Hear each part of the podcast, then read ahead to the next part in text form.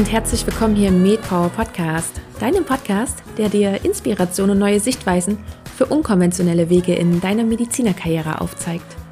Ich bin Caroline und ich begrüße dich ganz, ganz herzlich zu diesem neuen Power Talk.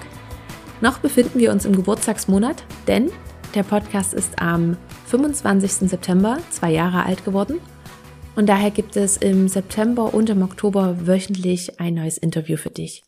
Genauso wie heute. Und mein heutiger Gast ist Dr. Stefan Waller, alias Dr. Hart. Stefan ist nicht nur Internist und Kardiologe, sondern mittlerweile vor allen Dingen auch als Redner, als Coach, als Berater und auch als YouTuber tätig. Und mit YouTube fing auch alles an bei ihm und wir unterhalten uns darüber, wie er auf die Idee kam, Videos zum Thema Herz-Kreislauf-Medizin und auch Einflüsse des Lebensstils zu veröffentlichen. Und Stefan gibt uns dabei viele offene und auch ehrliche Einblicke, wie er seinen Weg gestaltet hat und was vor allen Dingen auch seine Intention damit war. Mittlerweile hat sich seine Welt etwas umgedreht er ist mehr abseits der klassischen Medizin tätig und kaum noch als Kardiologe. Und wie dieser ganze Prozess für ihn war und ob er sich überhaupt noch als richtiger, in Anführungsstrichen Arzt sieht, auf all das gehen wir im Interview ein. Ich finde, es ist ein sehr umfangreiches und vor allen Dingen auch mitreißendes Interview geworden. Und ich leite jetzt direkt über und wünsche dir ganz viel Spaß dabei. Ein ganz, ganz herzliches Willkommen hier im MedPower Podcast, Dr. Stefan Waller. Ich freue mich sehr, dass du da bist und ich begrüße dich ganz herzlich. Ja, ganz herzliche Grüße ebenfalls aus dem schönen Berlin. Stefan, ich bin super gespannt auf diese äh, nächste Stunde, die wir miteinander haben. Weil bei dir ist es ja so, du bist Kardiologe und du bist auch noch als Kardiologe tätig. Du bist in einer Praxis in Berlin und mhm. bist aber nebenbei auch noch YouTuber, du bist Redner, Berater, Coach, also du vereinst so ziemlich viele Rollen unter dir. Ein bunter Hund. Genau, vor allen Dingen auch unter dem Pseudonym Dr. Hart. Und genau da möchte ich auch gerne einmal anknüpfen. Nämlich, wie und warum kam dir denn überhaupt diese Idee, dass du noch etwas anderes neben deiner ärztlichen Tätigkeit machen möchtest? Ja, das ist eine sehr gute Frage. Die kam tatsächlich aus dem ja, bisschen frustrierten Alltag. Also ich kann ja mal ein bisschen ausholen. Ich wusste eigentlich, also ich war sehr begeisterter Medizinstudent, das fand ich auch alles super. Äh, immer den ganzen Tag von morgens bis abends gelernt, tolle Prüfungen gemacht, aber irgendwann war ich dann so ein bisschen von dem Alltag äh, des Krankenhauses erschlagen, wie es dann in der Realität aussieht.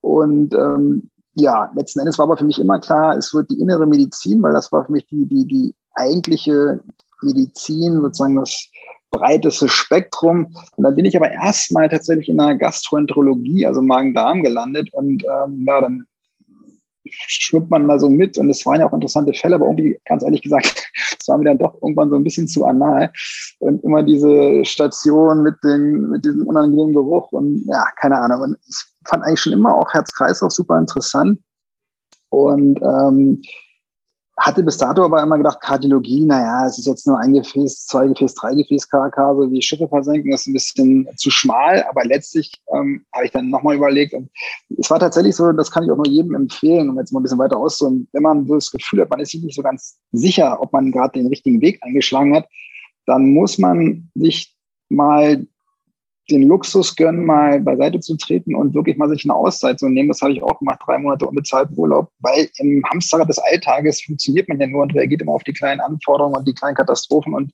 kann überhaupt nicht darüber nachdenken. Und wahrscheinlich wäre ich jetzt Dr. Darm geworden, wäre das so weitergegangen. Aber ich habe mich dann tatsächlich in diesen drei Monaten besonnen und gedacht, nee, komm, eigentlich ist Kardiologie viel besser zu dir passend. Warum? Nicht, weil die Kardiologen so sympathisch wären, das ist ja nicht der Fall, sondern weil wie gesagt, an der Kardiologie hängt ja alles dran. Also wenn wir nicht vom Baum fallen und uns den, das Genick brechen oder Selbstmord begehen oder an Krebs versterben, dann versterben wir ja irgendwann an unseren Blutgefäßen, an Arteriosklerose letztlich.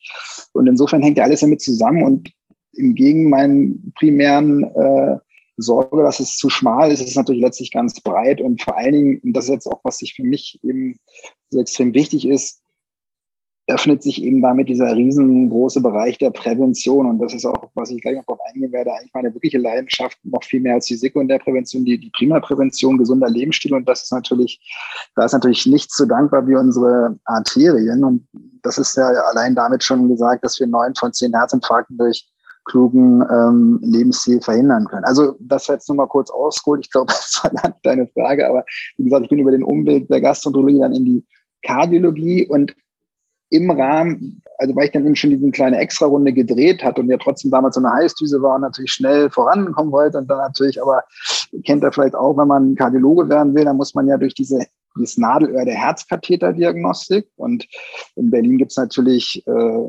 Maximalversorger mit Herzkathetern oder auch kleinere Krankenhäuser mit Herzkathetern, die samt am Meer, aber das ist natürlich so das heilige Gral, da kommt man erst rein, wenn man fünf Jahre seinem Chef quasi die Pantoffeln hinterhergetragen hat. Und da ich jetzt ja nun schon den Gastroenterologie extra gedreht hatte, habe ich gedacht, hm, was mache ich? Dann habe ich mich halt so ein bisschen umgeguckt und dann gab es halt im schönen Schwerin einen Maximalversorger und da war so ein bisschen der Deal, man geht da hin. Es war auch super schön, da muss ich sagen. Also in meiner Vorteile, tolle Zeit, tolles Krankenhaus, tolle Gegend und so. Und da konnte man halt dann aber wirklich ähm, direkt in den Herzkatheter mehr oder weniger. Und dann habe ich halt zweieinhalb Jahre von morgens bis abends Herzkatheter gemacht, was mir auch technisch und handwerklich super viel Spaß gemacht hat. Aber, und da kommt eben der Pragmat in mir durch, es hat mir eben doch die Augen geöffnet, dass Herzkatheter im akuten Herzinfarkt wahrscheinlich das Beste sind, was man machen kann. Man kann Menschenleben retten, man kann zumindest Lebensqualität retten, wenn man das Gefäß rechtzeitig wieder öffnet und damit verhindert, dass sich ein Herzschwäche entwickelt und der Mensch dann bis an seinem Lebensende luftnötig dahin vegetiert. Aber wenn man ehrlich ist, dass diese Notfallherzkatheter machen ja unter ein Prozent aller Herzkatheterdiagnostik aus. Und ähm, ich bin eben Pragmat und habe mir mal die Zahlen dann auch kritisch angeguckt. Und wir sind ja, wie wir vielleicht alle wissen, in Deutschland Herzkatheter-Weltmeister. Und wenn wir jetzt auch mal gucken, wie sieht es denn mit der Sterblichkeit an der koronaren Herzkrankheit aus, dann sind wir auch nicht besser als andere europäische Länder, die nicht mal ein Zehntel so viel Herzkatheter machen. Ergo, wir können sozusagen die Erkrankung nicht mit Herzkathetern, nicht mit Ballons und Stents aufhalten. Das kann nur ein Mensch auf der Welt.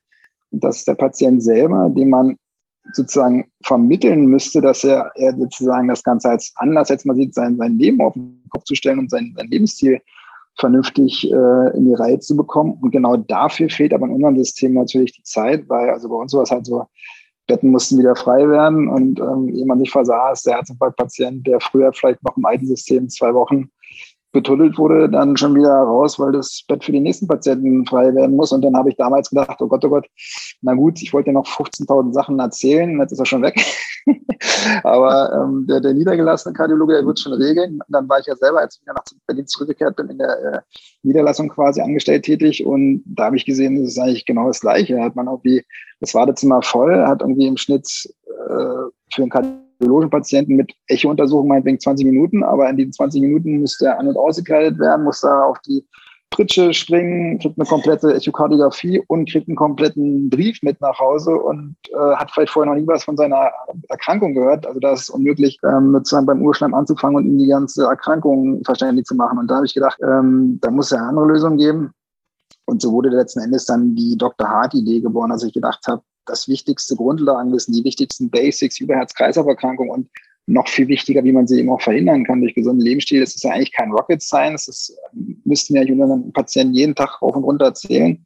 Ähm, warum das nicht einfach in, in, Videoclips packen und zwar ohne medizinische Fachtermini mal von seinem hohen Ross runterkommen, in so auf Augenhöhe verpacken. Und wir haben alle ein Smartphone in der Hosentasche. Das heißt, jeder Mensch, egal was für einen sozioökonomischen Hintergrund hat, arm oder reich, welche Religion, egal, jeder hat ein Smartphone heutzutage, kann sich also potenziell dann die wichtigsten Informationen orts- und zeitungebunden anschauen. Und so ist das Ganze dann entstanden. Ist so Dr. Hart Story im Kurzdurchlauf. Und dann habe ich halt erstmal überlegt, okay, ja, wie viele Videos bräuchte ich denn dann eigentlich so, wenn ich jetzt hier so die Basiskardiologie abbilden will? Habe ich gedacht, naja, muss man schon so 50, 60 drei Minuten Videos mindestens eigentlich so ein bisschen naiv umgeguckt in Berlin, was es so kostet, eine Minute professionelle Filmproduktion, 1000 Euro und dann mal drei, mal 50. Ähm, Mathe war jetzt nicht so meine Stärke, aber das hatte ich dann trotzdem schnell auf dem Kasten, dass das meine bescheidenen Finanzen übersteigt. Also habe ich mich dann umgeschaut und hatte das Glück, dass ich damals eine nicht nur sehr attraktive, sondern auch sehr gute und nette Salsa-Lehrerin hatte. Und die hat gesagt, guck mal hier meine Facebook-Gruppe,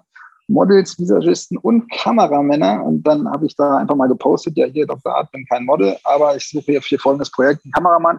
Hatte dann das Glück, dass in Berlin total viele Leute, ähm, gute Leute eben da einen Job gesucht haben. Und mit dem zweiten arbeite ich bis zum heutigen Tag noch zusammen und wir haben uns auch so ein bisschen zusammen entwickelt. Wir haben da in der hinterletzten Kreuzberger WG im, im, vom Greenscreen angefangen und äh, damals habe ich noch die ganzen Clips auswendig gelernt, ohne einen Cut, weil ich dachte, das ist ein Zeichen des, der Qualität, dass man ohne Unterbrechung durchquatscht, so wie ich es jetzt auch gerade mache. und mittlerweile hat sich das alles natürlich entwickelt, aber das, so, so, ist das Ganze entstanden. Und ähm, ja, da habe ich halt diese Dr. Hart Webseite und dann äh, ich irgendwann gemerkt, habe die Videos auf YouTube gehostet und ich mache leider immer noch viel zu wenig Analytics, aber habe dann irgendwann gemerkt, naja, die meisten, die meisten Menschen, das ja in dem Fall, die auf YouTube zuschauen, die sind ja noch gar nicht so alt, die haben ja in der Regel ja keine, noch gar keinen Herzinfarkt oder was weiß ich gehabt. Und dann habe ich auch gesagt, okay, mach noch mal mehr für wirklich auch Primärprävention, was auch eigentlich so mir am Herzen liegt. Dass man eben guckt, was kann man rüberbringen, dass die Leute gar nicht erst herzkrank werden. Mhm. So, jetzt hole ich tief Luft und ich gebe dir die Chance, eine Frage zu stellen. Sorry. Alles gut. Ich lasse meine Gäste auch wirklich sehr, sehr gerne reden, weil gerade in so einem Redefluss, finde ich, da kommen immer noch mal Informationen hoch, ja. die ich sonst gar nicht erfragen könnte. Von daher, ähm, wenn es dann doch zu viel wird, unterbreche ich. Schön reingerätschen. Mache ich. Ähm, aber das ist ja, es hört sich schon an, dass es nach einem wirklich langen Prozess bei dir war. Also, dass das nicht von heute auf morgen kam die Idee, ich mache jetzt mal primäre Prävention für die Herzpatienten, sondern wirklich, du hast ja gesehen, der Bedarf ist da, ganz einfach, weil die liegen bei dir auf dem Kathetertisch irgendwann. Und ähm, wie du dann auch schon gesagt hast, das Outcome ist nicht großartig besser als eben in anderen Ländern, wo nicht so viel gemacht wird. Hm, ich würde aber gerne noch mal zu dem Zeitpunkt zurück, wo dir die Idee das erste Mal kam, ich mache einen YouTube-Channel. Wie lange hat es dann noch gedauert, bis du dann wirklich auch in die Umsetzung gekommen bist? Weil manchmal ist es ja so, dann kommt eine Idee hoch und dann, keine Ahnung, trägt man mhm. die ein paar Jahre mit sich rum. Wie lange war dieser Prozess bei dir? Das ging bei mir ganz gut, weil ich das Glück hatte, ähm, dass ich auch so eine räumliche Veränderung hatte und auch eine Veränderung in meinem Leben, weil ich nämlich aus Schwerin dann zurückkam nach den zweieinhalb Jahren und dann in Berlin quasi wieder neu angefangen habe und dann ähm, ja, dann habe ich auch, glaube ich, nicht Fulltime gearbeitet und dann hatte ich einfach auch sozusagen die Zeit und die Muße, das auch dann gleich umzusetzen. Also ist ja wichtig, dass man mal ein neues Ziel hat, dann zumindest den ersten klitzekleinen Schritt aber direkt auch umsetzt, weil sonst ist, wie du sagst, die Chance sehr groß, dass das dann immer in dieser Schublade, ja, wäre eine tolle Sache, kann ich irgendwann mal machen und dann äh, im Sterbebett äh, schaut man dann und oh, habe ich ja ganz vergessen. also sowas, ich habe es dann tatsächlich relativ schnell umgesetzt. Es hat dann natürlich noch gedauert. Ich habe ja natürlich, man fängt ja da nicht an. Ich habe auch nicht mit, direkt mit YouTube angefangen, sondern ich habe erstmal mit einer Website angefangen und habe die auch erst bei Vimeo gehostet und dann habe ich es auf YouTube rüber. Das YouTube kam eigentlich dann eher so sekundär. So, ich habe eigentlich erstmal mit dieser Dr. Webseite beginnen wollen. Ähm, ja, und dann, als ich da aber genug Videos zusammen hatte, also vielleicht war dann vom ersten Dreh bis zum Website-Launch, weiß ich gar nicht mehr, aber war vielleicht ein knappes Jahr, so bis ich das so zusammen hatte. Mhm. Und was war generell deine Intention dahinter? Wolltest du sozusagen nur in Anführungsstrichen kostenlose primäre Prävention anbieten mit deiner Webseite, mit den Videos, die ja dann noch mit danach kamen? Oder war auch deine Idee dahinter schon eine ganz, ganz andere? Ist es sozusagen nur dein Wollte der nur Geld machen, der Dr. Hart vielleicht? naja. Nein, das ist natürlich tatsächlich die Frage, die meine Mutter mir auch mal stellt, Junge, wie kommt das Geld nach Hause? Also gut, damals war es noch ein bisschen entspannter, weil ich auch damals noch Single war und noch keine Familie zu versorgen hatte, wie das heute der Fall ist. Und ich habe da tatsächlich, und da ich, das, der Luxus war ja, dass ich ähm, sozusagen immer auch äh, eine Einkommensquelle hatte durch meine normale Praxistätigkeit. Und ich konnte das auch relativ gut immer sozusagen so im Ausmaß so anpassen, ähm, so dass ich da tatsächlich jetzt am Anfang nicht so wahnsinnig auf das Income äh, geschielt habe. Ich habe tatsächlich auch den bis zum heutigen Tag den YouTube-Kanal auch nie monetarisiert. Und das war mir auch wichtig, dass sozusagen die Menschen, die es brauchen, ohne dass ich mich jetzt zur Mutter Theresa abstimmen will, aber das ein bisschen ein paar Werte sollte man schon haben, dass die Leute, die es brauchen, wirklich da rankommen. Das ist auch bis zum heutigen Tage so. Nichtsdestotrotz, es hat sich natürlich dann entwickelt und mittlerweile ist es auch ähm, ein bisschen anders, als du am Anfang gesagt hast. Also ich arbeite nicht sozusagen in der Praxis und nebenbei so ein bisschen YouTube, sondern das Verhältnis hat sich tatsächlich umgekehrt. Also ich mache jetzt noch gelegentlich Sprechstunden, Vertretung in der Praxis, äh, wo ich ähm, früher auch mehr gearbeitet habe. Und das ist aber mittlerweile das ganze Online-Business äh, absolut führend geworden, auch vom Zeitaufwand und auch von dem, wie ich jetzt mein, mein äh, Einkommen damit gestalte, sodass sich das sehr umgekehrt hat, was mir auch gut gefällt. Ähm, ja, also insofern, was war deine liebe Frage nochmal gewesen?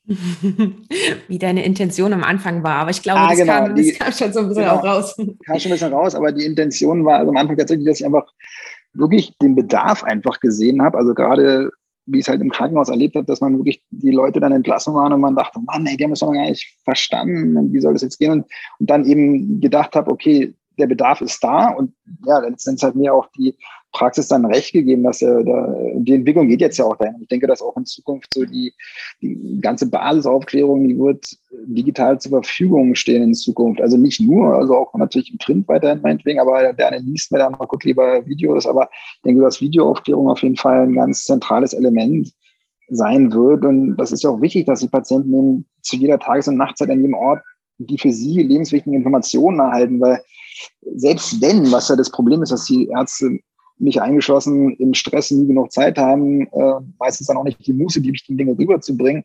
Selbst wenn das der Fall wäre, heißt es noch lange nicht, dass man gegenüber der Patient, dem ich vielleicht gerade eine lebensbedrohliche Diagnose am Kopf geschmissen habe, ähm, da auch aufnahmebereit ist. Ne? Oder kennt ja jeder, der kommt dann nach Hause und dann fragt die Ehefrau, ja, was bedeutet das jetzt eigentlich? Ja, weiß ich auch nicht so genau. Und dann muss man eben dann nochmal nachgucken können. Ne? Und das ist halt genau das Entscheidende. Ich denke, das ist auch so, also ein meiner Standbeine ist ja auch eben zu Keynotes zu halten über Chancen der Digitalisierung in der Medizin. Und das ist ja, finde ich, so das ganz Entscheidende, dass ich bei allen Risiken da eben eine riesige Chance und dass der Patient sich einfach emanzipieren kann und auch einfach selber wirklich viel aktiver an seinem Gesundungsprozess teilnehmen kann. Er kann sich selber informieren, eben heute auch in laiengerechter Sprache. Ne? Früher konnte man ja noch so motiviert sein. Äh, ich meine, mit dem Arztbrief ist heute noch ein Skandal. Ne? Da, da ist geschrieben für die Patienten eigentlich, also an sich, beziehungsweise über den Patienten, muss man ja sagen. Und in einer Sprache, die er nicht verstehen kann, äh, und da muss er wie so ein kleiner unmündiger Dackel zu seinem Hausarzt laufen und sagen, ja, übersetzt mir das mal. Oder er muss es einschicken bei was hab ich.de, was ich finde ich super, dass die gibt, aber ich finde es eigentlich traurig, dass die geben muss, ne? weil eigentlich müsste das ein digitaler Brief sein, der in laienverständlicher Sprache ist. Und was man, was einfach zu komplex ist, das muss mit verlinkt werden und dann kommt man auf ein Dr. Hart-Video oder ein Dr. Kidney-Video, wo dann entsprechend der, der Zusammenhang ähm, erklärt wird. Na, und das, das Gute ist ja auch noch daran, dass es gibt ja mittlerweile so viele Informationen. Also ich finde, die Patienten kommen schon informierter in die, in die Sprechstunden. Ähm, aber es gibt ja, wenn man auf Google sucht, dann ist ja meistens die zweite Suchanfrage oder das zweite Suchergebnis ist, man hat Krebs oder man stirbt übermorgen. Morbus und, Google, das ist genau das Problem. Ne? Genau. Also, und wenn man dann die Quelle hat, die wirklich auch also fundiertes medizinisches Wissen rüberbringt, ja. dann ist das ja auch für den Patienten nochmal was anderes, was Greifbares. Genau, und das Problem ist ja, aber daran arbeitet ja auch sogar Google auch. Und ähm, das Problem ist ja nicht, es gibt ja auch jetzt schon extrem viel, auch richtig gute Informationen. Und es gab auch diesen Health Literacy Report, der hat auch gezeigt, die Leute fühlen sich eher überschüttet von Informationen, können damit aber zu über 50 Prozent nicht genug anfangen, weil sie es teilweise echt nicht verstehen. Das mag natürlich manchmal vielleicht auch ja, sprachliche Hintergründe haben oder Migrationshintergründe, aber auch teilweise Intellekt und so weiter. Es gibt auch schon viele Webseiten, deswegen, die man an, an, anklicken kann in einfacher Sprache. Und so finde ich auch richtig, weil man letzten Endes, was hat man von der Kommunikation, wenn sie irgendwo nicht ankommt? Das ist auch der Grund. Also ich weiß genau, viele meiner Kollegen belächeln nicht bestimmt und was weiß ich da, weil, sie, weil ich halt in einfachen Worten rede. Aber ich meine, wozu rede ich überhaupt, wenn ich mein Gegenüber nicht mitkriege, was ich ihm sagen will? Dann ist ja die Kommunikation letztlich äh, für den Arsch, sage ich mal. Ne? Also, letztlich äh, bringt es nichts, irgendwas zu erzählen, wenn ich nur meine eigenen schönen Wörter hören will, aber da mein Gegenüber nichts, nichts mit nach Hause nehmen kann. Das ist halt auch so ein bisschen das, wo auch natürlich immer so ein bisschen die Gratwanderung gefunden werden muss bei so, bei so Videoclips. Ne? Das ist halt so ein bisschen, ich nenne das mal Infotainment. Ne? Natürlich ist die Gefahr, dass man irgendwann zu slapstickig wird äh, und das Ganze ja trotzdem ein ernstes Thema ist. Auf der anderen Seite, wenn man ein Video macht, was so trocken ist, dass der Zuschauer nach fünf Sekunden abschaltet. Und so ist es natürlich. Wenn der Hook nicht stimmt, dann guckt keiner das Video. Ja, dann hat man gar nichts gewonnen. Dann kann da in drei, vier Minuten die tollsten Informationen kommen. Wenn es nicht angeguckt wird, hat man nichts davon. Das heißt, man muss diesen, diesen, man muss diesen Spagat irgendwie finden. Ne? Mhm. Das stelle ich mir ja gerade bei, bei Videos ähm, auch nochmal schwieriger vor als zum Beispiel in der 1 zu 1 Interaktion, weil da hast du natürlich deinen Patienten vor dir ähm, ja. und siehst, okay, kommt meine Information an, aber bei einem Video, das gibst du ja raus, sozusagen ins Leere oder ins Schwarze und, und weißt eben auch nicht, wer ja, sich das anschaut, hab, außer du die kriegst Kommentarfunktion noch, noch nicht äh, deaktiviert, die, da kriege ich schon ziemlich viel.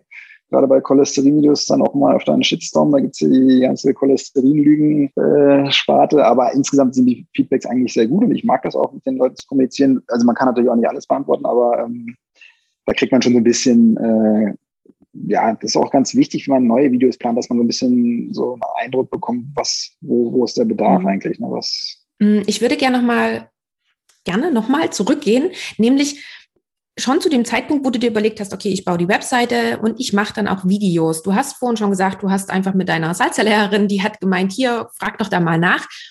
Ähm, wie hast du dir überlegt, was machst du selber und wo holst du dir Hilfe? Und hast du auch zum Beispiel drüber nachgedacht, hm, eigentlich habe ich überhaupt keine Ahnung von Videos drehen. Mache ich es überhaupt oder ähm, wie bist du da an diese ganze Sache rangegangen? Ja, also ich, da bin ich da, leider, muss man sagen, oftmals ein bisschen zu perfektionistisch. Also eigentlich war es gut, weil ich habe gedacht, man kann nicht alles machen, stimmt ja auch, man muss auch sich aufteilen und dir die Dinge abgeben, die andere Leute besser machen können. Ähm, deswegen habe ich ja damals mir gleich einen Kameramann gesucht und der hat eben das sozusagen die Kameraarbeit und wobei man sagen muss, der war auch echt Mädchen für alles. Wenn ich jetzt teilweise heute mit Kunden so zusammenarbeite, die also von großen Firmen oder so, dann hat man ja irgendwie am Set, weiß weiß ich, wie viele Leute da, zwei Leute machen Ton, der andere hält das Mikro, einer schminkt dich und weiß ich, und der macht alles. Ne? Also das muss halt am Anfang dann eben auch gehen. Ähm, das habe ich so gemacht. Auf der anderen Seite weiß ich aber auch, dass viele das erstmal alles alleine machen. Das geht eigentlich auch, zumal man auch gar nicht so, und das zeigt wiederum der Charme so ein bisschen vielleicht an YouTube. Die Leute erwarten ja gar nicht, dass es jetzt eine perfekte Qualität ist, sondern der Inhalt muss irgendwie interessant sein. Und jetzt geht ja auch der ganze, ähm, da muss ich jetzt auch mal ein bisschen nachrüsten langsam, ähm, sogar Kunden verlangen, dass jetzt der ganze Trend ja eher so zu diesen ganzen Handy-Videos, diesen Reels und so weiter. Und die sind ja technisch, ich meine, das kann ja jeder, der ein Smartphone hat, kann ja so ein Ding drehen. Und das machen die Leute ja auch schon, auch Mediziner. Und das ist ja auch gut so. Und das ist ja wirklich nicht, nicht aufwendig. Das kann ja jeder lernen. Und ich denke, man muss halt gucken, was für welchen, für welches Ziel, wenn ich jetzt, was weiß ich, natürlich einen, Produktion, einen Auftrag habe, wo jetzt die Qualität ein bisschen besser sein soll, weil es vielleicht für lange Zeit auf einer Website stehen soll, dann kann man natürlich schon ein professionelleres Video machen. Aber ähm, ich mache jetzt auch Videos, die ich bei mir zu Hause drehe im Studio, die ich jetzt auch selber mehr oder weniger produziere. Habe natürlich mit der Zeit auch ein bisschen gelernt, aber da habe eben auch immer mache auch immer noch Videos mit ähm, Kameramännern und Produzenten und zum Teil auch noch mit meinem von damals, mit dem ich schon seit über vier Jahren zusammenarbeite. Also bei mir ist allerdings eher, mein Ziel wäre eher, ich, also ich produziere gerade sehr wenig, weil ich ähm, halt noch viele andere Sachen auch mache und ähm, dann eben auch ja, glaube ich, ein bisschen, immer noch ein bisschen zu perfektionistisch bin, was die Technik angeht und so. Und ähm, da müsste ich einfach mehr und schneller. Ähm, also da würde ich einfach den, den Tipp geben, einfach produzieren. Das Einzige, was ich wirklich sagen würde, und das ist auch, was bei YouTube nicht so gern verziehen wird, ähm, also bei der Bildqualität, da kann man, da wird viel verziehen. Ne? Das soll natürlich jetzt auch nicht extrem schlecht sein und man Licht mehr hinzustellen, ist auch schön. Aber was schon gut sein sollte, und ich sehe ja selber, ähm, das können Sie, liebe Zuschauerinnen und Zuschauer, äh, Zuhörer, nicht sehen, weil Sie ja nur hören, aber ein professionelles äh, Mikro. Ne? Das ist, also will nur sagen, der Ton, der ist wirklich wichtig, weil das nervt tierisch, wenn man nicht richtig hören kann. Ähm, und ich zum Beispiel habe am Anfang eigentlich fast so One-Way nur mal produziert, produziert und habe irgendwie selber mir gar nichts auf YouTube groß ähm, angeschaut und muss sagen, das hat sich jetzt auch sehr stark verändert, weil YouTube ist genial. YouTube ist natürlich auch genauso Schrott, ist wie jede Plattform. Man muss halt sich die Mühe machen, sich genau die Inhalte zu suchen, die man will. Also nicht passiv besiedeln, besiedeln lassen von den Algorithmen, sondern selber dem Algorithmus sagen, das interessiert mich und dann eben wirklich die Sachen sich anschauen, die einen interessieren. Und es gibt eben alles. Und das ist ja echt genial. Also man kann irgendwie sich irgendwelche Wochenendseminare von irgendwelchen äh, Personal Development Gurus für abertausende Euros kaufen und man kriegt das in kleinen Häppchen auf YouTube für null Euro und man kann sich zu jedem Thema informieren und das ist, was ich so richtig cool finde, nicht nur in der Medizin, also auch, sondern insgesamt die Demokratisierung des Wissens und das ist echt geil, weil letztlich, ähm, das ist, finde ich, ein super Vorteil der Digitalisierung, dass man heute eben kein Geld mehr haben muss und auch nicht aus gutem Hause stammen muss. Wenn man Internetzugang hat, kann jeder Mensch, theoretisch, der es weiß, heute das Wissen der Erde ähm, für sich nutzen und jeder kann alles äh, lernen über Udemy und Charm University online und das finde ich richtig geil und auch über YouTube, über alle möglichen Dinge. Ne?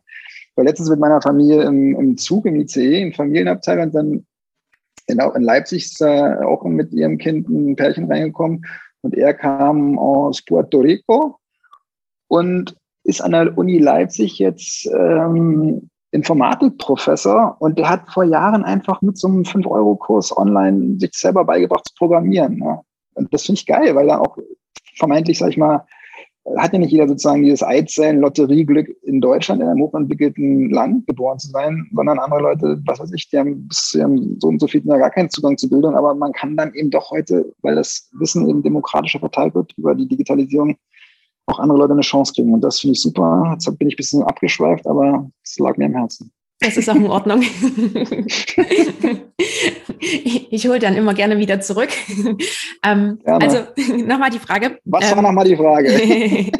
Kameramann hast du dir gesucht? Hast du dir auch sonst noch irgendwie Hilfe gesucht? Hast du jemanden gehabt bei deiner Webseite? Hast du vielleicht auch sogar schon dran gedacht, okay, irgendwann willst du das Ganze mal monetarisieren? Jetzt nicht unbedingt der YouTube-Kanal, aber irgendwie möchtest du damit mit deiner, ich sag mal, Nebenberuflichkeit genau. auch mal Einnahmen erzielen? Hast du dich dann schon um einen Steuerberater gekümmert? Ähm, hol uns da mal bitte mit so in deine Vorbereitung rein.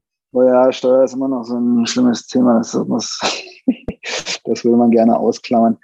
Also ja, also ich habe so ein, so ein, also fangen wir erstmal mit den wichtigen Dingen an. Also eigentlich, das ist das Gute, ähm, also ich habe mir jetzt keine Festangestellten, ähm, sondern ähm, bis auf einen, ähm, jetzt mittlerweile, aber sonst vor allen Dingen Freelancern. Da kann man sich heutzutage alles zusammen äh, suchen, was man eben braucht. Und so habe ich auch das Dr. Hart-Team zusammengestellt und das kann man tatsächlich auch super über die sozialen Netzwerke. Ne? Also und auch da wieder so die Vernetzung online, offline. Ne? Man, da ich sozusagen alle meine Teammitglieder sozusagen gefunden online und mit denen arbeite ich aber teilweise auch offline zusammen. Ähm, also weil manchmal ist es ja, ich ja doch ein bisschen oldschool, ist ja doch ganz schön, jemand auch mal live kennenzulernen und manche Dinge auch mal so in einem Workshop zu machen. Klar, kann man auch online machen und jetzt mittlerweile ist auch Corona seitdem sowieso alles viel mehr online, aber man kann das durchaus ähm, sagen verzahnen. Ne? Und ja, vielleicht auch hier der Aufruf. Also genau über so eine Kanäle suche ich natürlich auch immer dann pfiffige Leute, die vielleicht auch einen medizinischen Background haben, die Lust haben, mitzuarbeiten. Und was ich dann eben immer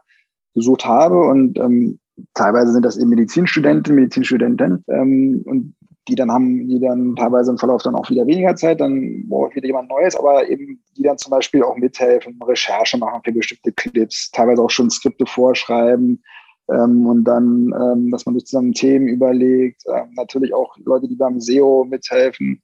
Ähm, das, das ist aber auch bei mir noch extrem viel Optimierungspotenzial. Ne? Also ich habe also momentan mache ich viel zu wenig Videos, weil ich aber auch noch andere Sachen mache, die mir gerade so am Herzen liegen. Also ich habe nicht das Gefühl, nicht das Problem, dass ich zu wenig Ideen habe, sondern eher gerade ein bisschen zu viele. Aber es sind halt auch echt spannende Zeiten, wo man total viel machen kann. Und das ist vielleicht so die Hauptmessage heutzutage, dass, ja, als ich noch so angefangen habe, Medizin zu studieren, da war das halt sehr klar und vorgezeichnet und im Gegensatz zu anderen Studiengängen, wo man ja am Anfang nicht wusste, was ich dann nachher mache, so, so also etwas respektierlich gesagt, so, so brotlose Studiengänge, die ja auch sind, aber wo absolut nicht klar ist, was am Ende für ein Beruf steht.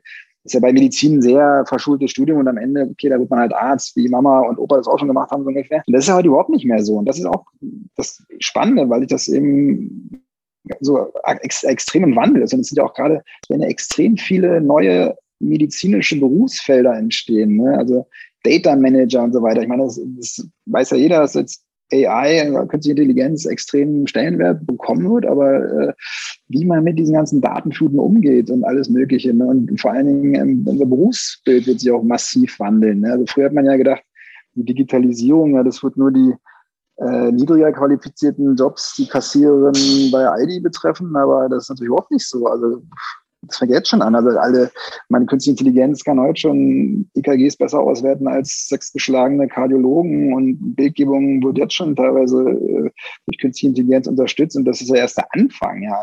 Da kann man natürlich jetzt auch wieder sagen, oh Gott, oh Gott, oh Gott, äh, soll ich was anderes studieren? Aber ich denke, nein, ich denke, es wird trotzdem immer Ärzte brauchen, aber ich sehe das halt positiv auch. Neben den Bedrohungen kann man denken, müssen wir alle arbeitslos werden. Ich denke, dass die Zeit, die uns dann frei wird, weil vielleicht auch bestimmte administrative Dinge wir nicht mehr selber machen müssen, ähm, die haben wir dann vielleicht doch mehr am Patienten selber, was wir immer beklagt haben, dass wir zu wenig Zeit für den Patienten haben, für Zwischenmenschliches.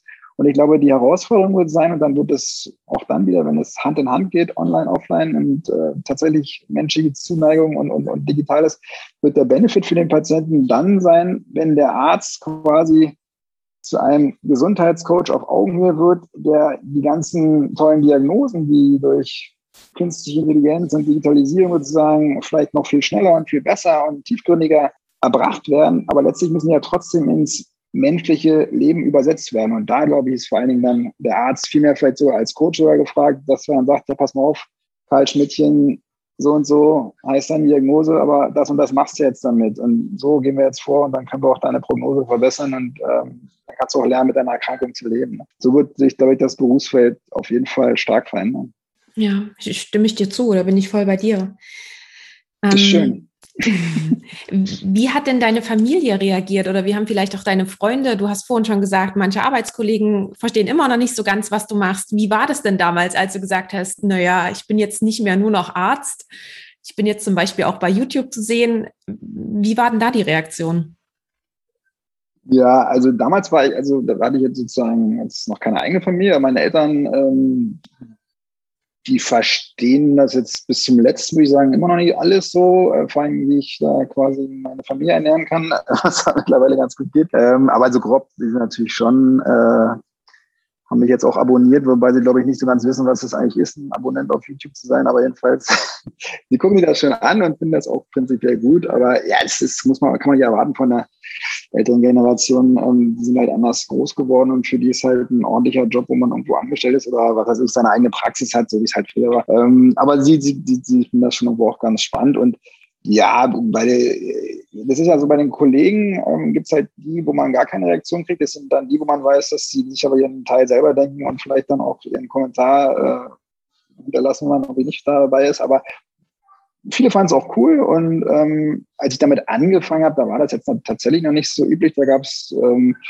gab's halt noch ähm, den Dr. Wimmer, Dr. Johannes hieß er damals noch, dem habe ich auch die ersten Videos mal zusammen gedreht. Äh, mittlerweile gibt es ja viele, viele, viele Medical Influencer und, und Leute, die sowas auch machen. Ähm, wobei ich glaube auch, dass der Bedarf groß ist. Ähm, also gab positive Resonanz und ähm, weißt du, mein damaliger Chef, der war eigentlich, das war eigentlich der einzige Richtige, der auch, ähm, also manchmal in Lästern ist auch ein sehr guter Typ, ähm, hat seine guten und schlechten Seiten aus meiner Sicht, ähm, aber er, seine erste Reaktion auf meine Website, als die online war, was soll denn die Spielerei, das ist doch alles Quatsch so ungefähr und machen Sie lieber ordentliche Arbeit, machen Sie Herzkatheter so ungefähr.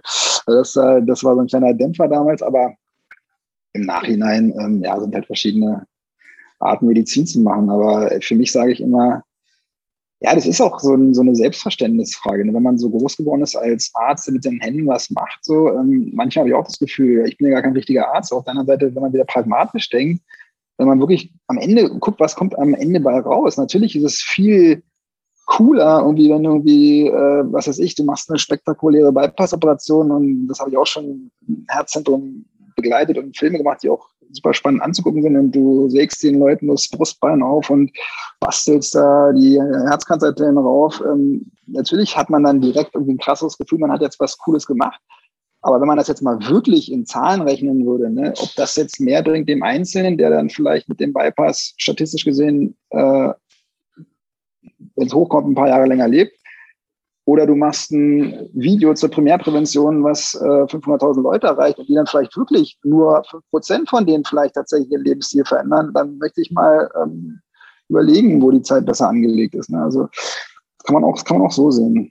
Und ja. tatsächlich habe ich da auch das wieder für die Prävention gesprochen. Ja, jetzt nicht ab, auch ab, unabhängig jetzt vom Video drehen. Letztens erst, weil das ist ja gerade mal so, ähm, wir hatten das Thema, ja, Deutschland Herzkatheter-Weltmeister und was erreichen wir damit? Ne? Und ähm, habe letztens erst so eine Online-Fortbildung gemacht, spezielle kardiovaskuläre Prävention. Und da gab es auch eine schöne Studie, die fand ich ähm, richtig super. Und da haben sie mal errechnet, was alle revaskularisierenden Verfahren, also Herzkatheterdiagnostik, Bypass und so weiter, statistisch gesehen, jetzt der Einzelne mag länger mehr profitieren, aber statistisch gesehen verlängern die das Leben der Patienten um drei Monate. Ne? Und allein durch die korrekte Einstellung des LDL-Cholesterinwerts in der Prävention, primär, sekundär, wie auch immer, ähm, verlängerst du das Leben um zweieinhalb Jahre. Nur mit dieser einen Maßnahme. Dann kannst du auch die ganzen anderen Sachen draufpacken. Ne? Das sind also ganz andere Dimensionen. Und trotzdem weißt du ja selber, wie viel wir in die kurative Medizin reinstecken an Fokus und Geld und Zeit und wie viel nur in die Prävention. Ne?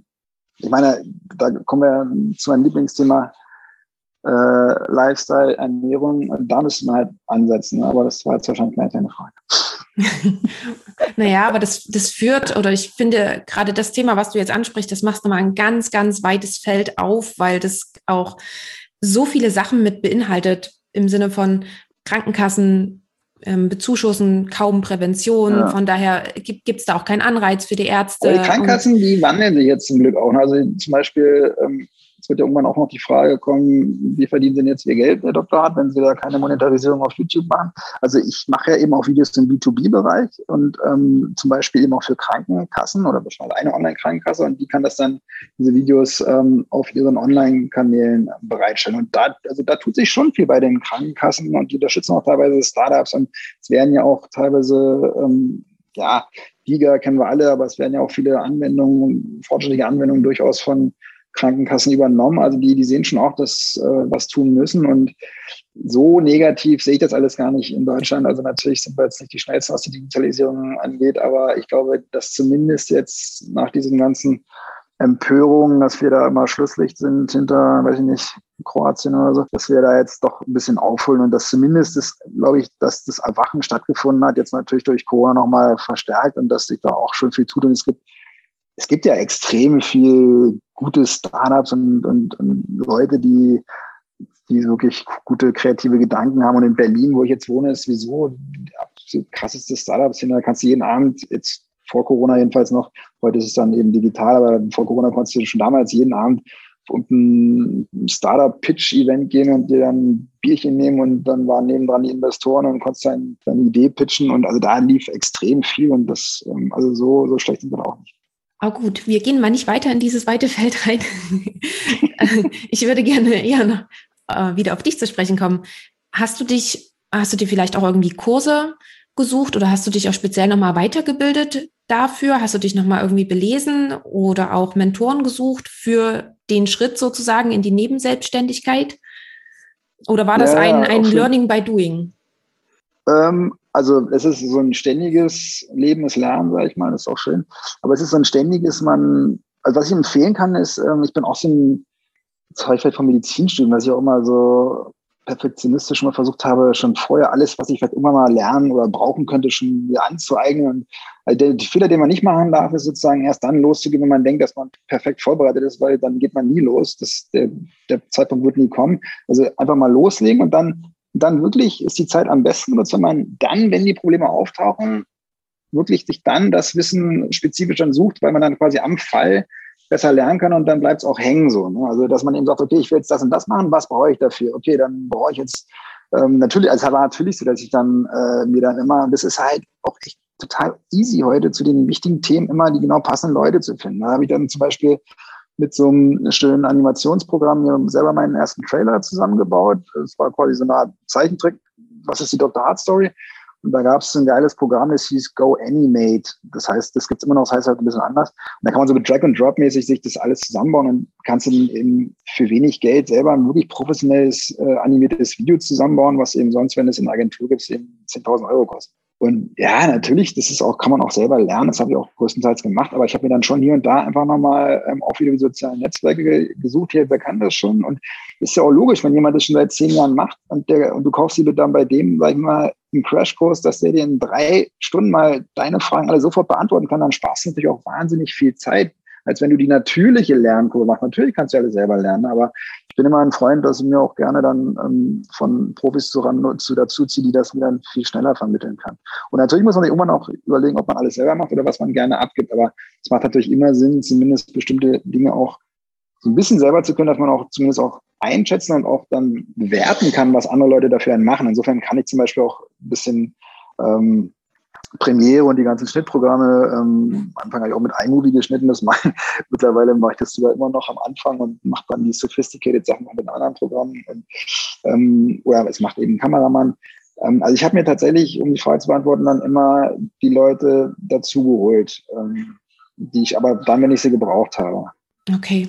Und dann würde ich gerne Achso, mal. Ich hatte übrigens auch schon ja. so eine Gründerförderung. Das ist vielleicht auch noch interessant in diesem Zusammenhang. Ja. Und zwar war das so, dass ich über meinen Kameramann, der meinte, ähm, der hatte nämlich tatsächlich äh, vom Arbeitsamt so eine Förderung bekommen, um sozusagen die Arbeitslosigkeit zu vermeiden oder so. Da meint er, du bist eigentlich auch selbstständig oder ist auch eine Art Startup und kann sich doch da auch mal ähm, bewerben. Und dann gab es erst so einen kostenlosen Assessment Center, das war so ein dreitägiger Workshop. Da hat man schon mal viel gelernt. Und dann konnte man sich tatsächlich noch auf so ein Gründercoaching bewerben. Und das habe ich dann letztlich bekommen. Das war super. Und mit dem, da hatte ich dann tatsächlich 20 Coachingstunden frei. Also da hat Berlin echt viel gemacht. Also die Leute mal nur über die öffentliche Hand so rumlästern. Also ich fand das super. Und tatsächlich habe ich auch den Coach bis zu heutigen Tage noch und treffe mich in so ein, zwei monatlichen Abständen immer noch mit dem. Jetzt natürlich zeige ich es komplett selber, aber am Anfang war das in Gründerförderung. Also da, gerade in Berlin wird extrem viel gemacht. Ne? Okay, und das war die Gründungsförderung über die Bundesagentur für Arbeit? Gute Frage, das weiß ich jetzt gar nicht mehr. Aber da gibt es ganz viele Projekte. Also ich glaube, das braucht man nur mal äh, eingeben Google und, eingeben. Ja. Und, dann, ja. Mhm. und du hast schon gesagt, dass sich das mittlerweile so ein bisschen gewandelt hat. Also zum Zeitverständnis, deine ersten YouTube-Videos sind vor sechs Jahren online gegangen, habe ich mal nachgeschaut. Und Echt? ja. Jetzt länger wieder. 2014 habe ich nämlich angefangen, jetzt haben wir schon 2021, aber ich hatte die tatsächlich erst auf Vimeo und bin dann auf YouTube rüber, genau. Mhm. Ähm, du hast mittlerweile auch gesagt, dass sich das jetzt alles so ein bisschen gewandelt hat, du mehr online tätig bist und weniger als klassischer Arzt. Hol uns doch mal bitte mhm. in so einen Tagesablauf oder in so einen ja, Wochenablauf bei dir rein. Wie können wir uns die, die ähm, Zeitverteilung an, also vorstellen? Wie oft bist du überhaupt noch in der Praxis und ähm, wie viel machst du auch tagsüber für dein Online-Business? Und was genau machst du vor allen Dingen jetzt noch alles? Weil du hast gesagt, du machst mittlerweile viel, Fragen viel mehr. Über Fragen. Fragen über Fragen. Ja, das ist tatsächlich, also das ist ähm, auch das Schöne, dass eben auch die Abwechslung da ist. Ne? Also, also den ersten Teil der Frage, wie oft bin ich jetzt noch in der Praxis, das mache ich jetzt eigentlich so ähm, durch Sprechstundenvertretung, ähm, so ein bisschen einfach dran zu bleiben, auch das Echokardiographie nicht so komplett zu verlernen, auch so ein bisschen den Kontakt zu den Patienten zu halten. Ähm, also, aber das sind vielleicht so einmal pro Monat mache ich dann eine Sprechstunde so ungefähr oder zwei.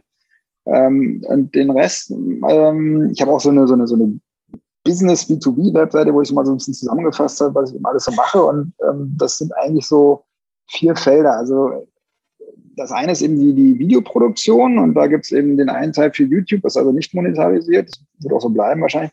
Und das andere sind eben, wo ich aber eben mein Leben mitfinanziere, eben diese B2B-Videos, also die dann letzten Endes sind dann Auftragsproduktion, zum Beispiel für Krankenkassen, auch für Medizinproduktehersteller und ja, auch sogar für Pharma, wo natürlich jetzt am Anfang ich auch gesagt habe, oh Gott, oh Gott, äh, mache ich auf gar keinen Fall, dann verbrennt man sich dann nur seinen guten Ruf und Schmeckle und so, aber das ist, finde ich, auch Quatsch. Also ich, ich, ich mache das so, dass ich in den Spiel gucken kann, weil ich, ich äh, Win-Win-Situation liebe und ich mache keine Pharma-Werbung, sondern ich mache grundsätzlich Aufklärungsvideos über Erkrankungsfelder. Und wenn eine Pharmafirma auf ihrem Patienteninformationskanal ein Video über Herzschwäche zeigt und der Patient dann länger lebt, weil er seine Erkrankung besser versteht und dadurch zwei von fünf Dekompensationen im Krankenhaus verhindern kann, dann ist das für ihn ein Mehrwert, wenn dann Firma XY meinetwegen äh, mehr verdient, weil sozusagen die leitliniengerechte Therapie dann besser durchgeführt wird, dann ist es für mich aber auch okay. Ich mache keine, keine Wirkstoffwerbung, aber für mich ist wichtig, dass letztlich der Patient profitiert und er profitiert, wenn er mehr über seine Erkrankung weiß. Und insofern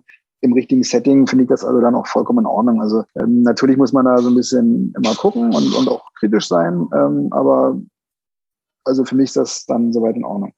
Genau, das ist also sozusagen das, das Hauptbusiness, eben ähm, mein, mein klassisches ähm, Business neben der YouTube-Produktion, wo ich sozusagen ähm, nichts mit einnehme, ähm, aber dann eben in, der, in dem B2B-Bereich mit, mit Krankenkassen und Medizinprodukte herstellen und so weiter. Dann ähm, mache ich natürlich auch noch viel so eine Sachen, ähm, Vorträge, Online-Vorträge jetzt in ähm, Corona-Zeit. Also normalerweise bei Videos sind ja mal Laien und Patienten meine Zielgruppe tatsächlich ist es jetzt bei den Vorträgen dann aber auch oft so dann Mediziner und Ärzteschaft. Dann geht es aber eben um die Thematik, ähm, eigentlich letztlich genau um das, was ich eben mache. Also Benefits der Digitalisierung in der Medizin. Ähm, was bringt das? Äh, und letzten Endes erzählt dann meine Story, die ich jetzt ja auch gerade schon erzählt habe und und macht dann immer mal so einen Ausblick, was es eben alles hier gibt in der Digitalisierung, was, was für spannende Betätigungsfelder gibt und wo die Reise vielleicht hingehen könnte. So, ne?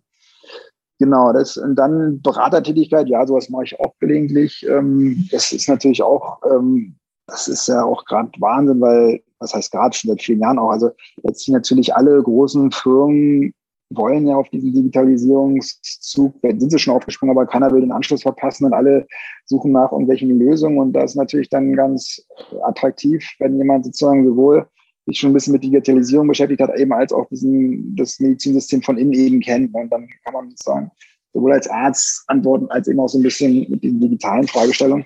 Ja, das mache ich. Und dann mein, mein letztes Baby sozusagen, das mir am meisten am Herzen liegt, ähm, dass ich jetzt tatsächlich, ich habe auch mal ein Buch geschrieben, im GU-Verlag, der Dr. Hart Herzcoach. Und da schließt sich jetzt ein bisschen der Kreis, weil ich jetzt tatsächlich ein Herzcoaching mache, aber online. Das heißt, ich nehme eben Herzinfarktpatienten an die Hand und mache so ein Drei-Monats-Coaching, erkläre ich ihnen dann eben alles, was sie jetzt wissen müssen und versuche dann eben auch dementsprechend herzgesunden Lebensstil mit ihnen zusammen zu ähm, etablieren. Also wenn Sie mir Zuhörer Leute kennen, die das brauchen, das ist natürlich in dem Fall nicht kostenfrei, sondern das ähm, zahlen die Krankenkassen nicht. Aber das ist auf jeden Fall ja, also ich habe bisher, haben alle Coaches super profitiert, weil die dann eben wirklich meines Erachtens die Wende im, in ihrem Leben hinbekommen, die sie ja eigentlich ähm, brauchen nach so einem Herzinfarkt und nicht einfach fünf Tabletten einnehmen und äh, hoffen, dass es dann nicht der Reinfarkt kommt. Ne? Und das ist schon echt krass, weil auch alle, mit denen ich jetzt äh, bisher schon zusammengearbeitet habe, das sind ja schon die wirklich hochmotivierten, weil die investieren ja da Zeit und Geld und machen das sozusagen aus eigener Kraft. Das ist ja nicht der immer normale Patient, äh, was soll ich jetzt hier machen, Herzinfarkt, so, sondern die sind ja die hochmotivierten. Und selbst bei denen habe ich noch keinen erlebt, wo die Risikofaktoren ordentlich eingestellt gewesen wären. Das ist ein Skandal. Ne? Also wir ballern den Leuten die teuersten DE-Stands rein und die haben aber nicht mehr die wichtigsten Zusammenhänge kapiert, warum es was bringen soll, ihr LDL-Cholesterin oder ihren Blutdruck ordentlich einzustellen. Ne? Mhm. Ähm, wie viele Patienten hast du dann immer so im Coaching oder wie viele nimmst du maximal an? Genau, ich bin jetzt noch so in dieser Phase, wo ich das sozusagen wirklich auch eins zu eins mache, weil ich auch natürlich, ähm, habe mir mal früher überlegt, mach einfach irgendwie so, so, so einen Videokurs und dann kann man das ja verticken so ungefähr, weil es natürlich, man denkt zwar, dass man schon genau weiß, wo der Schmerz der Menschen ist, aber das ist natürlich nicht so und ist auch ein ganz anderes Setting und deswegen will ich ja auch im 1 zu 1 Coaching das Produkt immer noch weiter verbessern und habe mir eben vorgenommen, jetzt nicht mehr als fünf auf einmal zu machen. Und dann dauern die ja so drei Monate und dann, wenn was frei wird, dann nehme ich halt wieder jemand Neues rein. Mhm. Und wie viel Zeit pro Tag äh, bringst du gerade für dein gesamtes Online-Business auf? Naja, das sind ja verschiedene Online-Businesses. Ne? Also, also für, für, für alles sozusagen, für alles nicht klassisch ärztliche, sag muss mal so. Ach so, na dann, wie gesagt, das klassisch ärztliche ist ja bei mir dann letztlich nur noch diese ein, zwei Sprechstunden vielleicht pro Monat und eben die Fortbildung. Das ist natürlich auch noch so eine wichtige Sache, dass man da sich eben auch, das findet bei mir dann eben meistens morgens während meiner Morgenroutine statt oder mittlerweile habe ich mir auch, weil das dann doch oft, zu, also ich mache extrem viel so Fortbildung online oder auch tatsächlich so Anwesenheitsfortbildung, ähm, aber trotzdem auch dieses regelmäßige. Und damit das nicht zu kurz kommt, habe ich jetzt auch mir so ein, so ein Content Day, nenne ich das, eingerichtet, also wirklich einen Tag pro Woche primär. Eigentlich ist es heute, jetzt, jetzt kann ich gerade nicht lernen, weil ich mit dir rede. ähm, wo ich mir Dafür lernen ganz viele andere, die sich jetzt das Interview anhören. Äh, das, ist auch, das ist auch schön.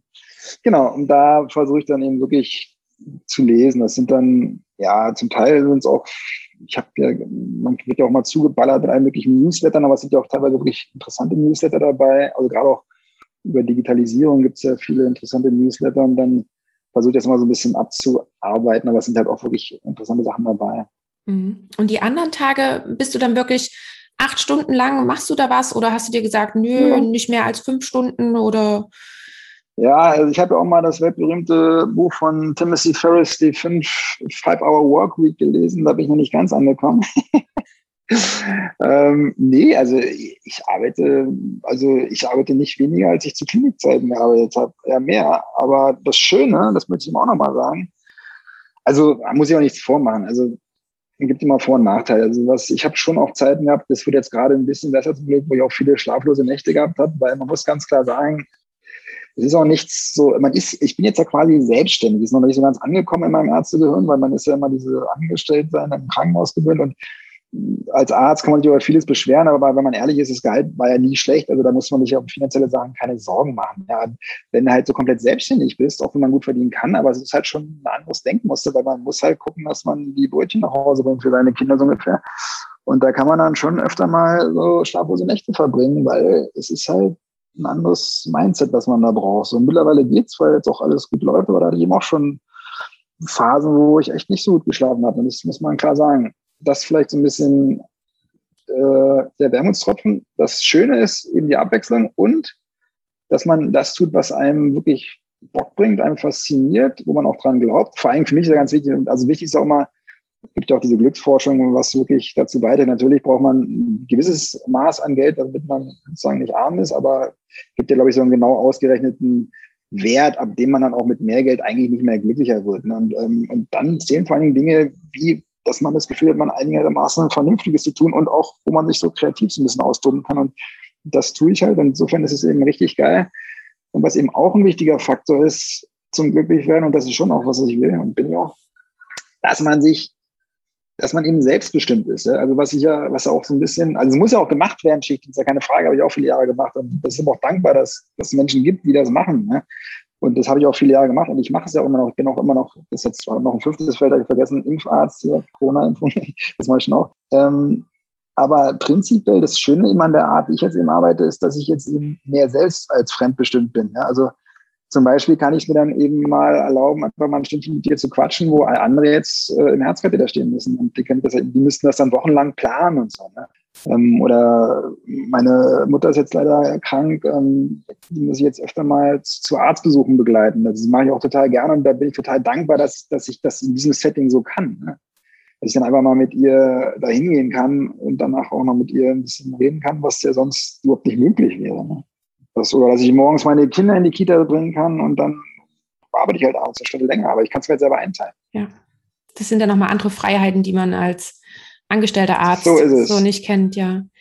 Bevor wir jetzt langsam zum Ende kommen, ähm, noch. Schon so lange Quatsch. Ja, ja, noch ganz kurz ein paar Fragen. Ich, ich mag sie gerade nicht beziffern, weil, weil, ich nicht weiß, ob ich dann dabei bleibe. Ähm, wie bist du dazu gekommen, dein Videos auch für die Krankenkassen zu drehen. Hast du dir das überlegt und hast du Krankenkassen angefragt, also gerade in diesen B2B-Bereich zu kommen? Oder war das eher andersrum? Sind die auf dich zugekommen? Und wie lief das auch beim Herzcoaching genauso? Ja, das ist, eine, das ist eine Funktion der Zeit, diese Frage. Ne? Am Anfang, wenn dich keine Sau kennt, dann musst du schon mal von deinem hohen Ross runter und die, die Leute quasi ansprechen. Also ich weiß es gar nicht mehr im Einzelnen, aber ich habe schon auch tatsächlich natürlich dann auch Krankenkassen angeschrieben und so weiter. Und dann, dann man muss ja auch erstmal zeigen, was man macht und so. Die kennen einen ja erstmal nicht. Und mittlerweile ist es eher anders, dass ich jetzt mehr reagiere und Angebote kriege, zum Glück. Ne? Und bei dem Coaching, klar, da muss man halt auch drauf aufmerksam machen. Und dann, wenn das dann erstmal läuft, dann kriegt man eben auch dann über Empfehlungen. Aber es ist immer eine Frage, wie bekannt man eben schon ist. Ne? Mhm. Aber also man, also ich kann nur, man muss es halt flexibel handhaben. Wenn man noch Aufträge braucht, dann muss man, darf man sich auch nicht zu gut sein, anzuklopfen. Und das ist ja der Riesenvorteil heute mit der ganzen Vernetzung digital. Man kann ja überall ähm, Leute kennenlernen und auch dann direkt an die richtigen Stellen kommen. Und die Leute sind ja heute auch offen. Also das ist eigentlich ja. nicht so das Problem. Wie sieht denn deine weitere Planung aus? Weißt du, hast du vielleicht so ein Fünfjahresziel oder einen Fünf-Schritte-Plan? Hast du sowas? Ja, also momentan tatsächlich ähm, das Coaching weiter auf, so auszubauen und das dann auch irgendwann mal, wie man so schön sagt, ska zu skalieren. Also das ist natürlich, wenn ich das immer sozusagen eins zu eins mache, was ich jetzt ja auf jeden Fall auch super gerne mache, weil ich ähm, auch mit den Menschen und es ist überhaupt das Geile, man lernt da richtig interessante Leute kennen. Man, ich kann das ja eben auch zeit- und ortsungebunden machen. Ich habe teilweise Leute, die sitzen dann in Panama oder dann in Florida die meisten sind schon in Deutschland, weil es ja auf Deutsch bislang noch ist, aber es gibt ja auch Ausgewanderte und weiß ich was.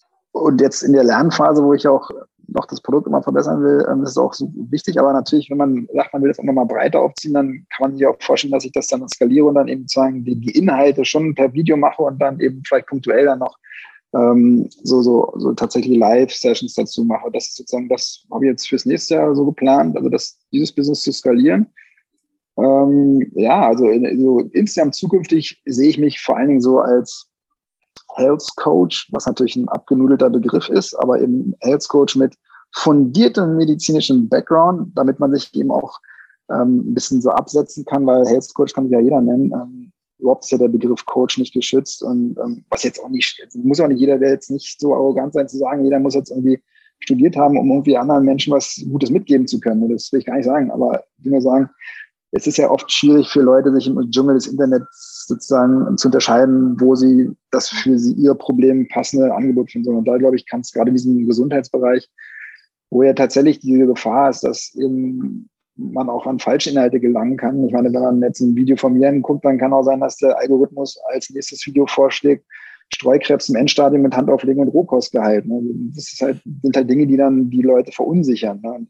Insofern ähm, ist schon ganz gut, wenn man da so ein bisschen äh, auch sozusagen was vorweisen kann. Also da sehe ich mich als, als, am ehesten so mhm. als, ja, als, als Health Coach, der Menschen begleitet, ähm, ob jetzt immer eins zu eins oder dann auch ähm, skaliert, aber viele Menschen erreicht und, und vor allen Dingen ja auch dieses Zusammenwachsen von Gesundheit weg von diesen Sandalen-Image hin zu wirklich was, und das sehe ich aber auch jetzt so, dass sich das, das Mindset ändert. Ne? Früher Gesundheit weg so von so Krankenhaus und sterilem Geruch hin zu Gesundheit eher so Richtung Prävention, cooler Lifestyle, Pinterest ernähren, ähm, Sport treiben, Spaß haben, dieser ganze mentale Aspekt, ne, das ist ja auch ein ganz großer Bereich in meinem Coaching. Ne? Also, ähm, dass man das alles zusammenführt, ist ganzheitlich, klingt immer so ein bisschen bekloppt, aber wirklich sieht, dass das, das, ja, das ist alles Gesundheit, ne? bis hin zu letzten Endes vor allen Dingen äh, Umwelt, ja, dass wir eben auch, ja, Mann, gu gucken, dass wir unsere Erde retten, die gerade am Verbrennen ist. Ne? Also das, das spielt ja alles mit rein, so dieser ganzheitliche Gedanke, dass man, na, jetzt wäre ich schon gleich philosophisch, aber das liegt mir am Herzen. Ja, da können wir ja gespannt sein, was noch alles kommt. Und ja, bin ich auch gespannt. Ja, du, du, hast auch schon gesagt, ähm, falls jetzt vielleicht jemand zuhört, der das alles interessant fand und sich denkt, okay, das klingt super spannend, vielleicht ähm, entsteht da was draus. Ich würde einfach alles zu dir in den Shownotes verlinken und dann kann er oder sie alles. sich gerne einmal bei dir melden. Genau. Super. Ich würde dir gerne noch meine drei Abschlussfragen stellen. Zuvor noch die Frage, gibt es noch etwas, was du gerne noch hinzufügen möchtest oder meinst du, wir haben so einen groben, guten Überblick geschaffen?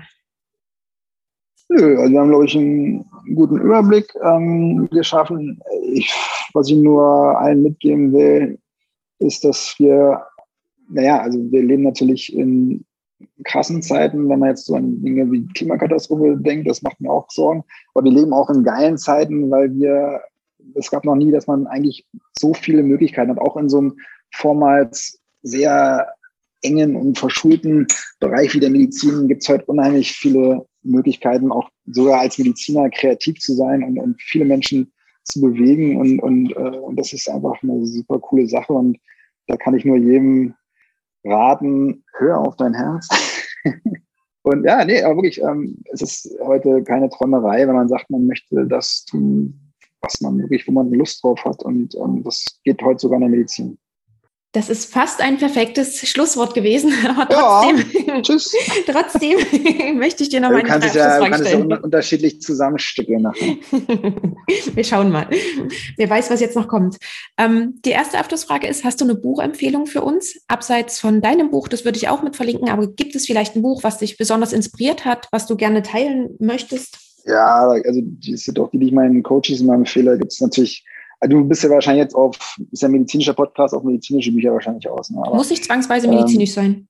Hm, also, also ein richtig, also einer meiner großen Vorbilder ist ja Dean Ornish, der letzten Endes schon vor 30 Jahren in seinem ähm, Programm gezeigt hat, äh, dass wir eben Arteriosklerose aufhalten können und der hat ja letzten Endes Patienten in seinem Programm betreut, die die Schulmedizin nach der fünften Bypass-Operation schon aufgegeben hat und hat dann wirklich gezeigt, schon damals, dass man eben mit Lebensstil, sprich mit einer wirklich pflanzlich betonten, vernünftigen, sehr streng allerdings, aber Ernährungsumstellung mit Sport, mit Gruppentherapie, Stressmanagement wirklich ähm, diese wirklich aufgegebenen Menschen alle wieder beschwerdefrei bekommen hat und wieder zu einem schönen Leben sozusagen zurückgeführt hat. Ne? Und das ist, und der hat, das Standardwerk von ihm ist ja Revolution in der Herztherapie.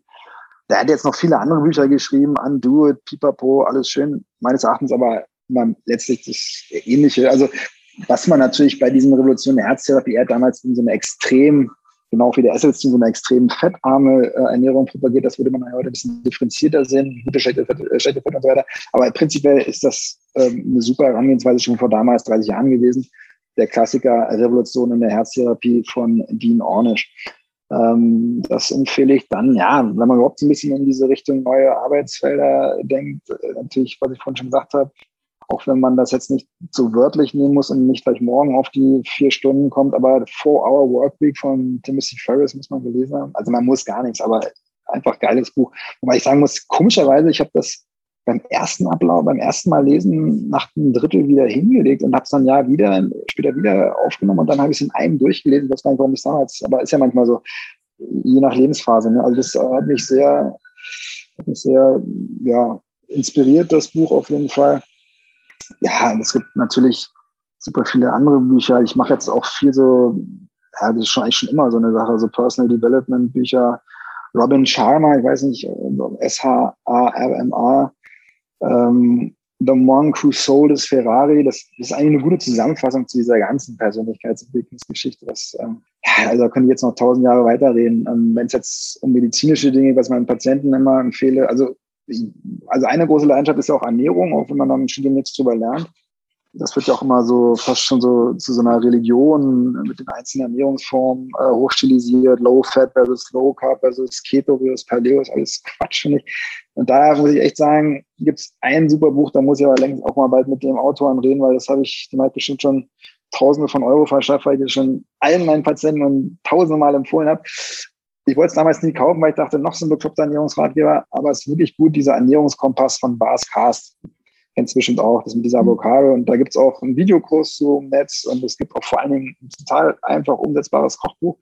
Und was ich daran so super finde, auch eben als Empfehlung für Patienten, es ist verständlich geschrieben, mal denke ich zumindest, also ich fand es super verständlich. Ähm, und es räumt eben mit diesen ganzen Mythen auf. Und letzten Endes ist ja so, in 90 Prozent ist ja Ernährung eigentlich, was Gesundheit angeht, eine geklärte Sache. Natürlich gibt es ein paar Dinge, wo die Wissenschaft noch nicht wieder Bescheid weiß, aber man kann es wirklich auf zweieinhalb Regeln reduzieren und das tut er auch und das bringt so viel Klarheit und so viel Vereinfachung und Aufatmen in das ganze überkomplizierte Kapitel der Ernährung und das finde ich einfach super.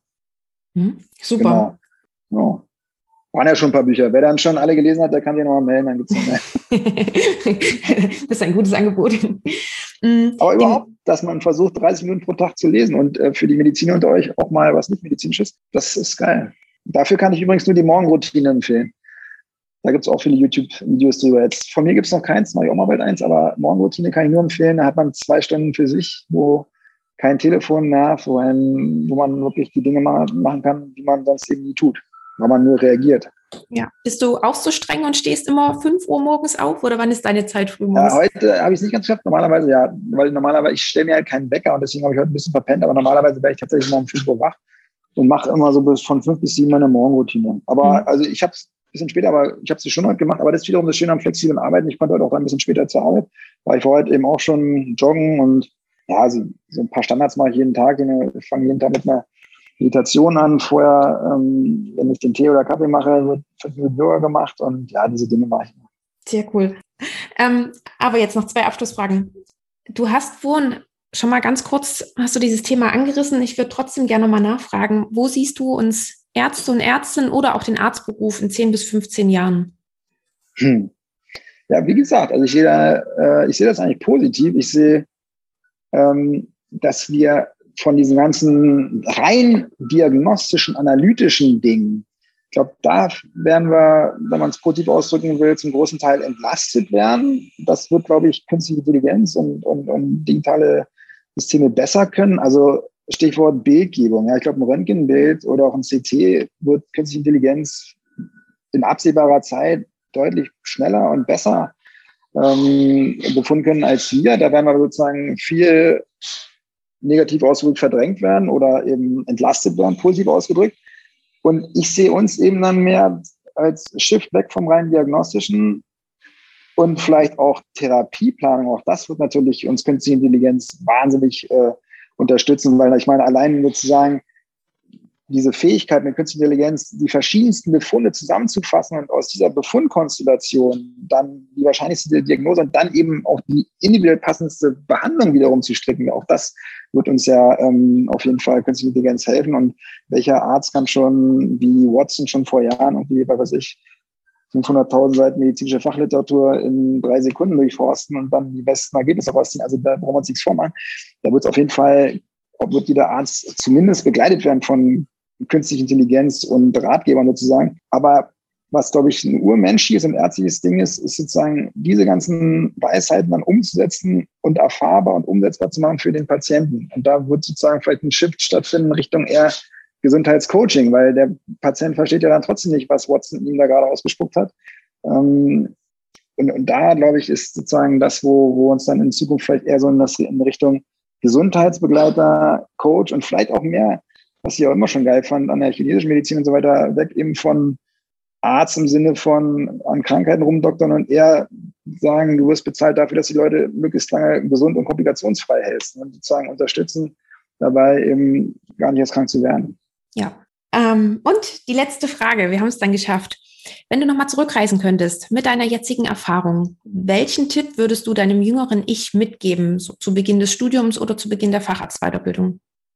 Ah ja, also wirklich frühzeitig, also nicht ja, möglichst schnell dieses, diese, diese Manschetten loswerden und äh, also Mediziner sind ja alle relativ ehrgeizig, sonst würden sie nicht Medizin studieren, aber trotzdem ja frühzeitig rechts und links zu gucken, damit man frühzeitig, das heißt frühzeitig, ja, Hauptsache nicht zu spät, aber das findet, wo einem wirklich das Herz aufgeht und dann da eben, weil dann, dann wird auf einmal alles einfach, ne? oder ne, einfach wird es auch nicht, aber einfacher, ne? wenn man das findet, wo man wirklich Leidenschaft für hat und ähm, nicht dann irgendwie was äh, macht, wo man denkt, okay, das ist jetzt aber im Curriculum so gefordert. Also klar, wenn man Medizin studieren will, dann muss man, um das zu bestehen, auch was machen, ist auch kein Problem. Aber dass man eben auch, und das ist eben heute möglich, rechtzeitig guckt, was gibt's denn noch alles für Optionen. Und es gibt ja heute viel mehr Optionen als früher. Früher musste man sich nur entscheiden, welche Fachrichtung macht man, aber es war eigentlich alles, kann man wird irgendwie Arzt.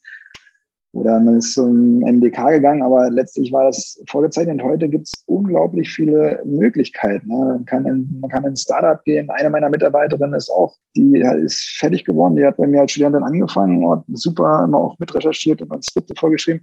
Und die ist jetzt in einem Startup. Die war nie wirklich äh, als Ärztin tätig. Ne? Wobei ich jetzt nicht sagen will, dass das hat ja auch was, wenn man mal überhaupt auch mal klinisch gearbeitet hat, ist ja auch was, was Gutes. Ne? Aber ich will nur sagen, es gibt unendlich viele Möglichkeiten und da einfach immer vernetzen und auch das ist heute viel einfacher über die Digitalisierung vernetzen, Menschen kennenlernen, online, offline, sich austauschen und dann, dann gibt es so viel faszinierende Dinge, wo man sein Herzblut im wahrsten Sinne des Wortes einbringen kann. Super, Dankeschön. Ich finde, das ist ein gutes Schlusswort, ein gutes zweites Schlusswort. und ich möchte mich ganz herzlich bei dir für deine Zeit bedanken und dafür, dass du ja die ganzen Fragen so offen und ehrlich beantwortet hast und uns da so einen Einblick gegeben teilweise hast. Teilweise etwas monologhaft und ich weiß gar nicht, ob ich am Ende dann auf die Fragen, aber ein bisschen was habe ich schon beantwortet. Ich hätte sonst schon nochmal nachgefragt. Hast du. Ganz, ganz lieben Dank dafür. Das war das Gespräch mit Dr. Stefan Waller und ich hoffe, dass du wieder einiges für dich mitgenommen hast. Teile super gerne deine Erkenntnisse mit mir und ja, vielleicht hast du dir ja auch schon einmal die Frage gestellt, was einen richtigen, in Anführungsstrichen, Arzt und eine richtige, in Anführungsstrichen, Ärztin überhaupt ausmacht. Vielleicht hast du sie für dich auch schon beantwortet. Ich bin super gespannt, wie du das Ganze siehst und freue mich, wenn du mich an deinen Gedanken teilhaben lässt. Schreib mir entweder gerne eine E-Mail oder auch bei Instagram oder LinkedIn. Oder nimm auch noch super gerne an meiner kleinen Umfrage teil, wenn du das nicht schon ge getan hast.